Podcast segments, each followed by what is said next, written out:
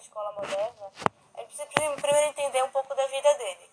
É, Comênios nasceu na região da Boêmia é, em 1592, de uma família protestante, é, uma família muito religiosa, dentro de uma comunidade muito religiosa. A família dele acaba morrendo muito cedo e ele é criado dentro dessa comunidade, sem muito afeto. Aos 16 anos, ele é encaminhado para uma escola, só que era uma escola muito rígida, baseada na memorização e na leitura dos clássicos originais, e muito violenta, porque é, usava muita palmatória, violências físicas mesmo. Ele fica muito desconfortável, realmente se traumatizou e não gostou dessa escola que ele foi. É, depois ele segue para estudar teologia na Alemanha, posteriormente acaba indo também para a Holanda. É, a igreja de seus pais e a igreja que ele segue durante toda a sua vida é a igreja dos irmãos Moratos. Isso é muito gera muita influência no trabalho dele, porque é com base nessas concepções religiosas que ele começa a desenvolver a didática. Então, é, por exemplo, é, a, nessa, nessa, igreja, nessa igreja há uma necessidade muito forte de conhecimento, no sentido de que eles acreditavam na interpretação direta da Bíblia e que pelo conhecimento você chegaria a Deus.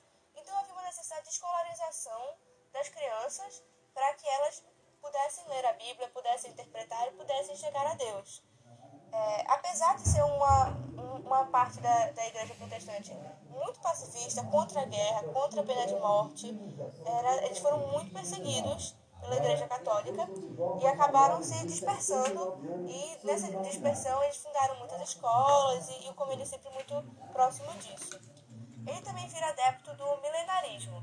É, o milenarismo é a crença de que é, Jesus vai voltar para a Terra e quando isso acontecer ele vai instalar um reino de mil anos e os humanos precisam estar preparados, tanto intelectualmente quanto moralmente, para essa chegada de Jesus e para poderem é, frequentar esse, esse reinado de mil anos. E é por, por essa necessidade de educação que o Comênios vai, vai promover a universalidade e tudo mais que era necessário de acordo com suas crenças. Alguns dos princípios fundamentais que vão guiar a obra do Comênios na educação é, começa com a universalidade, ou seja, ensinar tudo a todos. Não só aqueles de origem mais rica, mas e não só os meninos, to, a todos mesmo. Todos deveriam receber o mesmo ensino. É, a, e esse ensino deve ser baseado na natureza. A natureza é simples, é lógica e é harmônica. Então, a educação deve, deve seguir sempre esse mesmo padrão.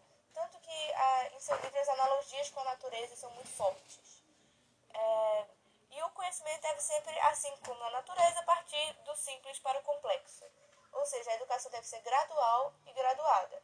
No sentido que, à medida que os alunos vão aprendendo, eles vão é, chegando a coisas cada vez mais complexas gradualmente. Diferente do que às vezes acontecia naquela época, que era a colocação dos clássicos originais para crianças que às vezes não conseguiam. E o Comênios vai contra isso, dizendo que tem que ser gradualmente. É, também tem três princípios que guiam a educação dele, que é a sabedoria, a virtude e a piedade. Ele também vai defender que o conhecimento deve ser adquirido por meio dos sentidos. Não só de ouvir o professor ou ouvir alguém, é você enxergar, falar, é, é, tocar. Então, sempre essa interação com o meio, que também era uma novidade para a época. O ensino também é visto como uma responsabilidade do Estado que deve prover os seus cidadãos, independentemente de, de qualquer fator externo, de, todos os cidadãos devem ter direito a essa educação que deve ser é, oferecida pelo Estado. A didática magna, o, o livro em si, é é marcado muito pela ousadia. Ousadia porque ele diz que vai ensinar tudo a todos de maneira simples, rápida, sem sofrimento e é um método ju justamente isso, universal no sentido de que a, onde quer que a pessoa esteja, qualquer que seja a situação, esse método vai funcionar. E ele vai identificar que o problema da educação daquela época era que os, os professores, os, os preceptores não tinham nenhum tipo de método. E essa falta de método gerava a dificuldade de aprendizado nas crianças. E com o método que ele estava propondo, todas as crianças poderiam aprender. É, o método é simultâneo ou seja, um professor ensina muitos alunos, e isso é muito importante, porque naquela época era, o ensino era muito individualizado. Ele vai dizer que ah, o professor, quando ele ensina um aluno por vez, gera bagunça e perda de tempo. Então, agora, um professor vai ensinar a todos e o, professor, por exemplo, ele não pode interagir individualmente com o aluno. Até as perguntas elas devem ser feitas na frente de todo mundo. E alguma, ele vai também rebater algumas críticas quando, quanto às as necessidades individuais e tal. Ele vai desenvolver um método, por exemplo, com, com uma espécie de monitores que vão auxiliar também diversos grupos. Apesar de não poder ter a interação direta do professor com os alunos, tem também os monitores e, e tudo mais. O, ele também vai estabelecer um currículo comum, ou seja, é, existe uma série de coisas que devem ser ensinadas para qualquer pessoa em qualquer lugar. E esse currículo ele deve ser simples, sem é, excessos, para não distrair o espírito da criança, como ele vai colocar, e para que esses, esses princípios sejam consolidados. Uma novidade também é a adequação do conhecimento às crianças. É entender que a criança pensa diferente, que ela tem um, um comportamento e uma maneira de ver diferente, ele vai então adaptar os materiais, ele cria manuais, adaptações dos clássicos, que seriam mais adequados às crianças e que facilitariam então seu acesso. Os conhecimentos eles devem ser aplicáveis, ele vai sempre colocar que não pode ser esquecido, não pode ser levado pelo vento quando o, o aluno sai, então esse conhecimento ele tem que ser útil para o estudante. E uma das grandes novidades, enfim, que ele coloca é que, como esse método é universal e funciona para todos, os professores eles devem ser ensinados a ensinar neste método. Porque se os professores todos os professores aprendessem esse método perfeito, a educação seria então perfeita por, é, e impediria que os professores fizessem coisas que ele considerava erradas. É, e essa padronização geraria o crescimento e então as crianças estariam preparadas intelectualmente e moralmente. Então é basicamente isso. Espero que tenha dado uma boa introdução no pensamento do Comênios, porque ele é muito importante para a concepção moderna. A didática o período em que ele viveu é um período em que há uma grande evolução e uma grande transformação social em termos de descobertas científicas. É, é um momento muito forte da astronomia, a, ciência da natureza, quando se descobre o processo de circulação do sangue do corpo humano, o momento das grandes viagens no período de descoberta de novos países, de novas terras, é o período em que o homem, de certa forma, começa a pensar por si mesmo, de certa maneira independente da, de Deus, da lei divina, e começa a se passar do teocentrismo para o antropocentrismo. O mundo passava por amplas reformas em diversas áreas: filosofia, economia, política e nas ciências trabalho começava a deixar o modo de produção servil para algo próximo ao assalariado. Do artesanato movia-se a manufatura.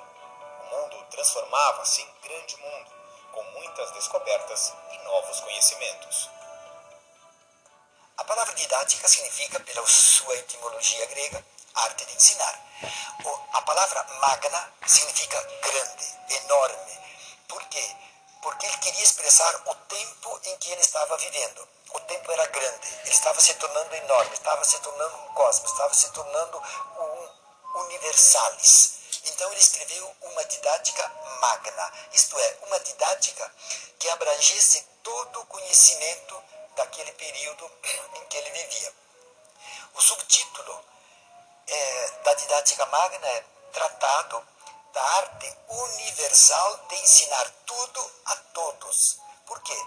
Porque ele queria que todos aprendessem a ler, escrever e tivessem acesso a esse novo conhecimento. E por isso, para entrar para a escola esse novo conhecimento, era necessário que houvesse uma didática do mesmo tamanho, isto é, uma grande didática.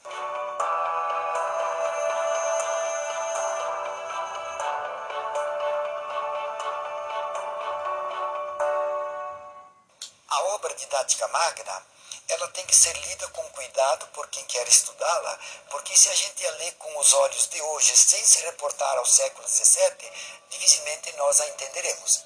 Por quê? Ela se constitui de quatro planos. O primeiro são os fundamentos filosóficos e teológicos da didática. O segundo plano são os princípios gerais da didática. O terceiro é a didática especial, específica das artes, da religião, da, das ciências, da linguagem. E o quarto plano são os planos de ensino que nós conhecemos até hoje. Primeiro princípio da didática magna, obra mais importante de Comênio, é a observação da natureza, especialmente a árvore, o sol e a ave. A natureza é sábia e deve servir de modelo ao homem. Portanto, o modelo da nova didática surge fora dos muros da escola. Para Comênio, o professor lê a vida externa e a leva para a sala de aula.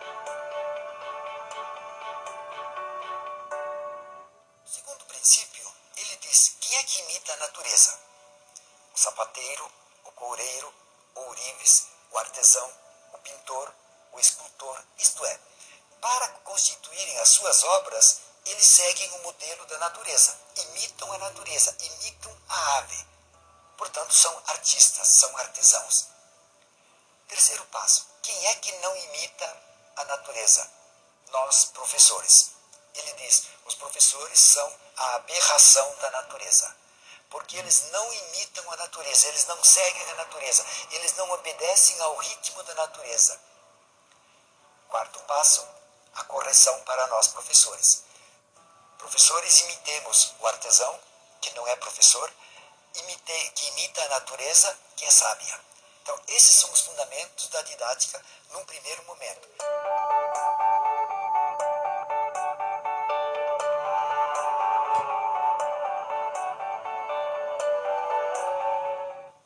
Modelo da didática que Comênio apresenta é o relógio.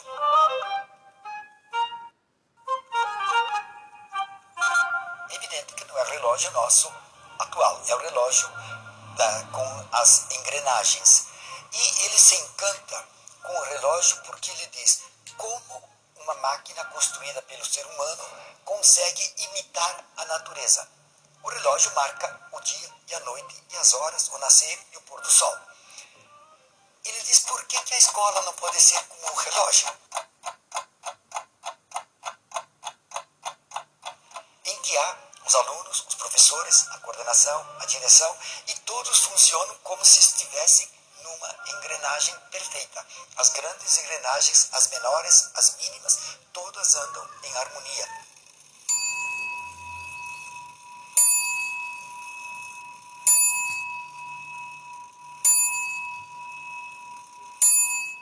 Mas é o período também em que se inventa, em que se descobre, em que se institui socialmente a imprensa. E Comênio se encanta com esse novo artefato humano a tal ponto que ele quer mudar até o nome da didática, quer que ela se chame didacografia, porque ele diz a prensa é aquela que imprime o conhecimento no papel. O professor, por sua didática, deve ser aquele que imprime na cabeça dos alunos o conhecimento e toma a, o novo invento econômico, político, social da imprensa e quer transpô-la para a sala de aula para que se torne o modelo do professor. A voz do professor é a tinta que imprime. O aluno é a folha em que é impresso o conhecimento ah, os intervalos, os recreios é a virada da página. A página precisa secar, o aluno precisa pensar e vai fazendo toda a descrição do livro da aula como se fosse uma imprensa que imprime os livros.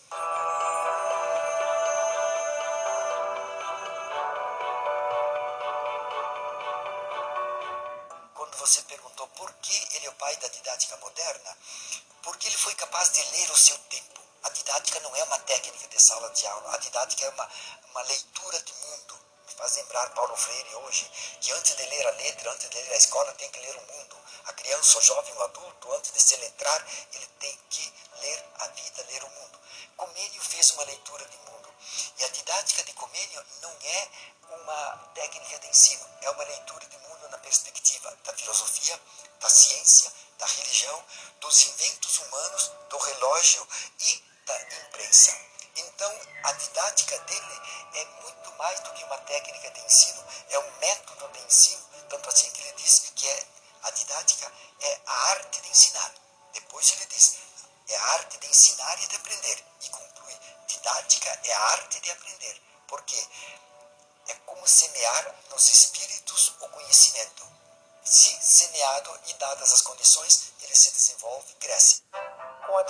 magna, Comênio pretendia reformar as escolas. Para isso, queria que os conhecimentos científicos que surgiam fossem levados aos alunos não pela imposição, mas com satisfação e alegria.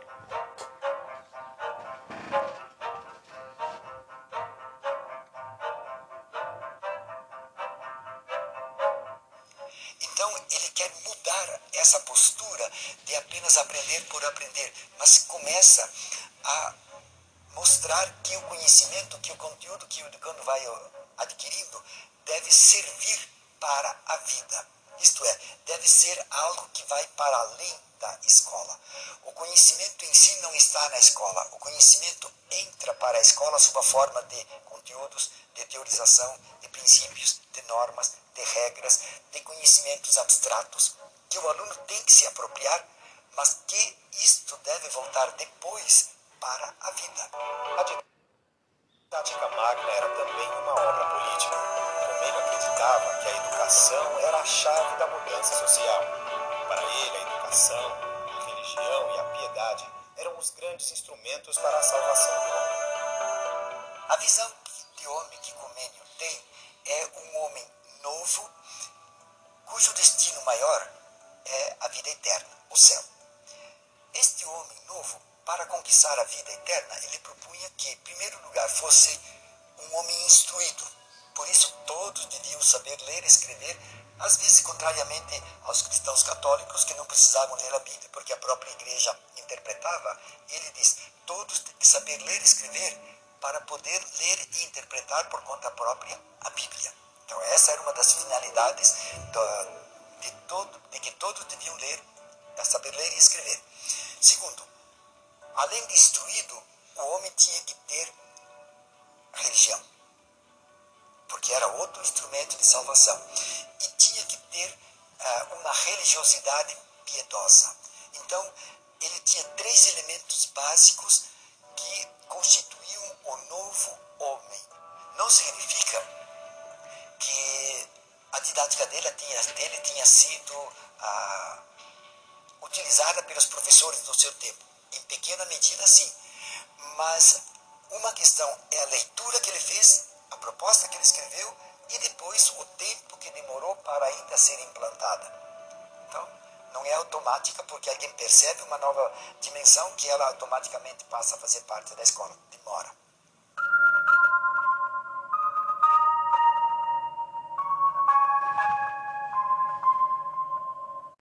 Ele propõe que todos sejam educados em todas as coisas, na didática magna, ele propõe que todos sejam educados.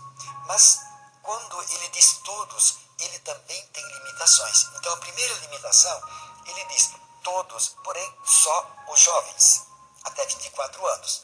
Preferencialmente os moços. Secundariamente as moças também. Então, já não são todos.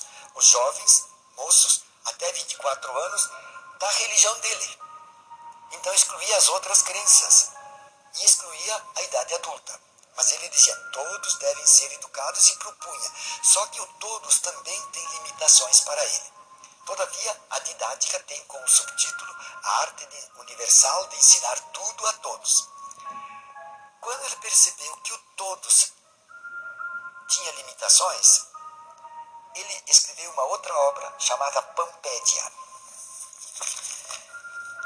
Este livro, Pampédia, que em português significa Educação Universal, é a obra em que ele passa da didática magna, que é este, para a universalidade total da educação. Eu diria que em didática magna ele traz a educação universal, mas ainda em sua forma relativa. Em Pampédia, ele traz a educação universal em sua forma absoluta não esquece ninguém, trabalha com todos. Quer que todos, efetivamente, todos sejam educados. De tal forma que ele diz: todos devem ser educados em tudo totalmente. A palavra pampédia vem do grego, pela sua etimologia, pan significa tudo, todos, totalmente, e paideia, educação. Então a palavra pampédia significa educação universal em português. Na Pampédia, propõe que haja professores universais, livros universais e escolas universais. Na didática magna, ele propõe ah, que haja uma escola da infância, da adolescência, ah, da juventude e da idade adulta. São quatro escolas, vamos quatro níveis escolares. Na Pampédia, ele propõe oito, porque ele quer abranger a totalidade. Tanto assim que ele começa a dizer, o primeiro nível da educação é a educação dos noivos. A educação da criança deve uh, começar na preparação para o casamento. Primeira escola, a preparação para o casamento. A segunda, a escola da puerícia, da infância, da adolescência, da juventude, da idade adulta, da velhice e da morte. Propõe oito níveis para que, antes do nascimento e após a morte, ainda se aprendesse, isto é, a universalidade total, absoluta em todos os sentidos. E pergunta: e aqueles que nascem com necessidades, nós diríamos hoje necessidades especiais, os cegos, surdos, mudos, os deficientes? Estes também têm que ser educados porque são filhos de Deus. Mas se houver alguém que não tem condições mesmo de ser educado, então entreguemos isso a Deus, pois é criatura dele. Até isso ele dizia.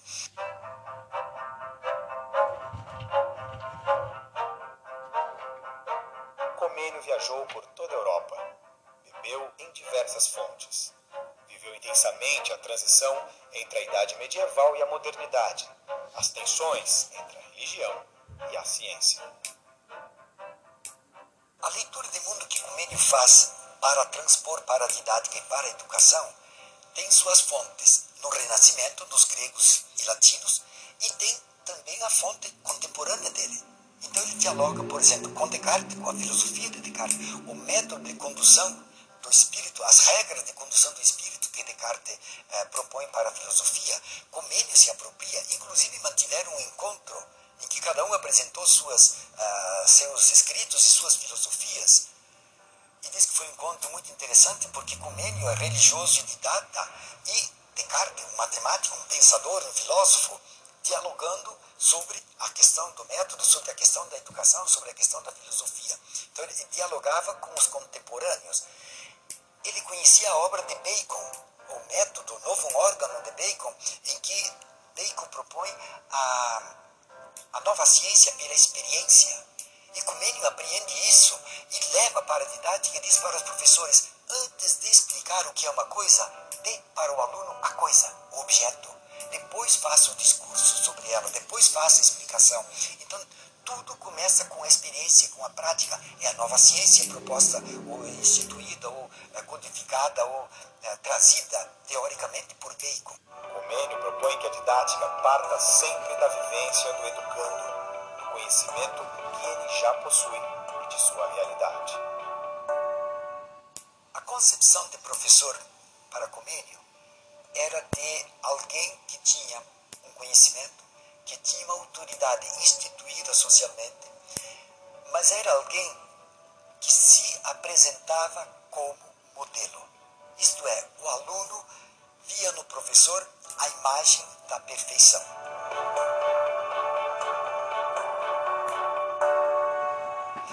É evidente que o professor apresenta ainda não é o professor assalariado, é o professor que, de certa forma, dá a sua aula.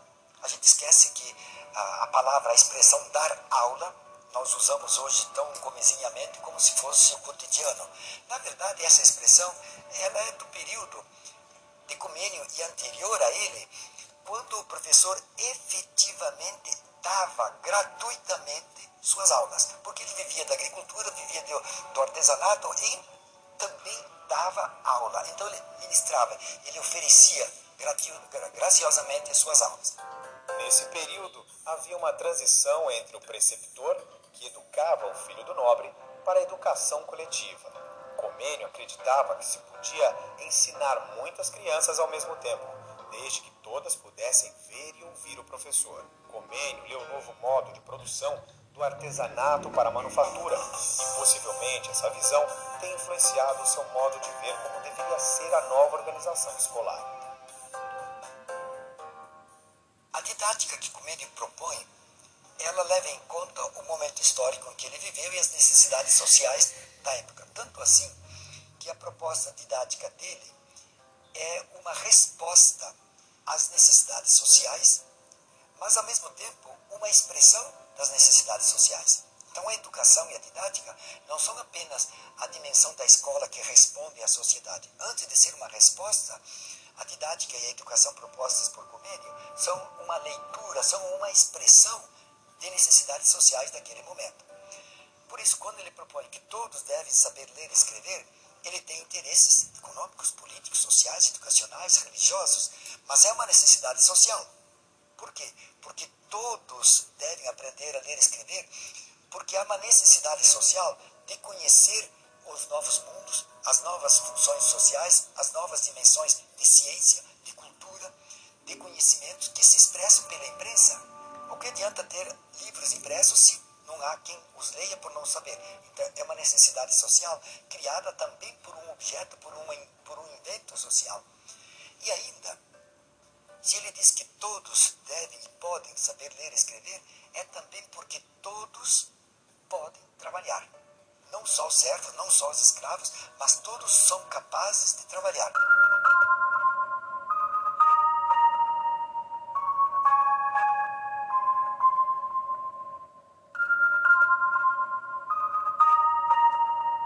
As escolas que ele fundava, em princípio, eu poderia dizer assim que não eram tão comenianas, porque à medida que ele fazia a leitura e propunha por escrito a, as obras dele, eh, nem sempre eles eram automaticamente propostas nas escolas. Mas, por exemplo, uma questão que ele levava em conta era que todos se educassem coletivamente, jovens, adultos, crianças, anciãos, isto é, que todos aprendessem a ler escrever eh, conjuntamente e não separado. Então, essa é uma inovação que ele propunha. E as escolas que ele propunha, elas sempre tinham um caráter religioso, necessariamente, mas ao mesmo tempo a busca da ciência, a busca do novo, a busca daquilo que estava sendo proposto. Tanto assim que ele, sendo essencialmente religioso, muitas vezes se, uh, se surpreendia em contradição, e ele mesmo escreve Didática Magna, como eu, sendo religioso que devia pregar a Deus, pregar a Bíblia, estou me envolvendo com coisas humanas, às vezes mundanas, que nada atende do reino dos céus. Porém, para ir para o céu, você tem que saber ler escrever, você tem que ser instruído, você não pode ser ignorante, você tem que ter piedade, você tem que ter uma crença. Então ele critica muito as universidades e diz: as universidades não propõem esse tripé. Por isso, das universidades saem mulos, burros, indômitos e indolentes, porque só se ensina conhecimento, não se ensina moral, não se ensina religiosidade. Então ele critica. Mas tem uma visão muito interessante das universidades.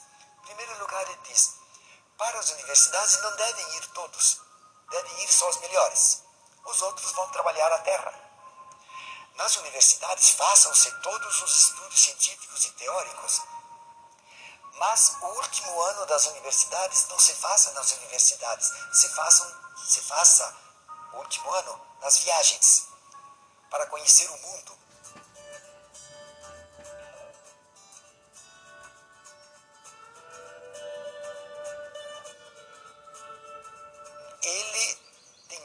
Dizer para nós hoje, mas lendo-o no momento dele, vendo como ele expressou o momento dele e retornar aos clássicos, me valendo de uma frase uh, do pensador português que traduziu o Comênio, uh, o professor Ferreira, que retornar aos clássicos é progredir, é avançar, mas não copiar os clássicos, mas lê-los e entendê-los e ser capaz, pelo olhar com o qual eles leram o seu tempo, nós sermos capazes, como educadores, de ler o nosso tempo e de levar esse tempo para a sala de aula para trabalharmos o conteúdo, para trabalharmos o que é necessário hoje para o momento, na perspectiva do futuro.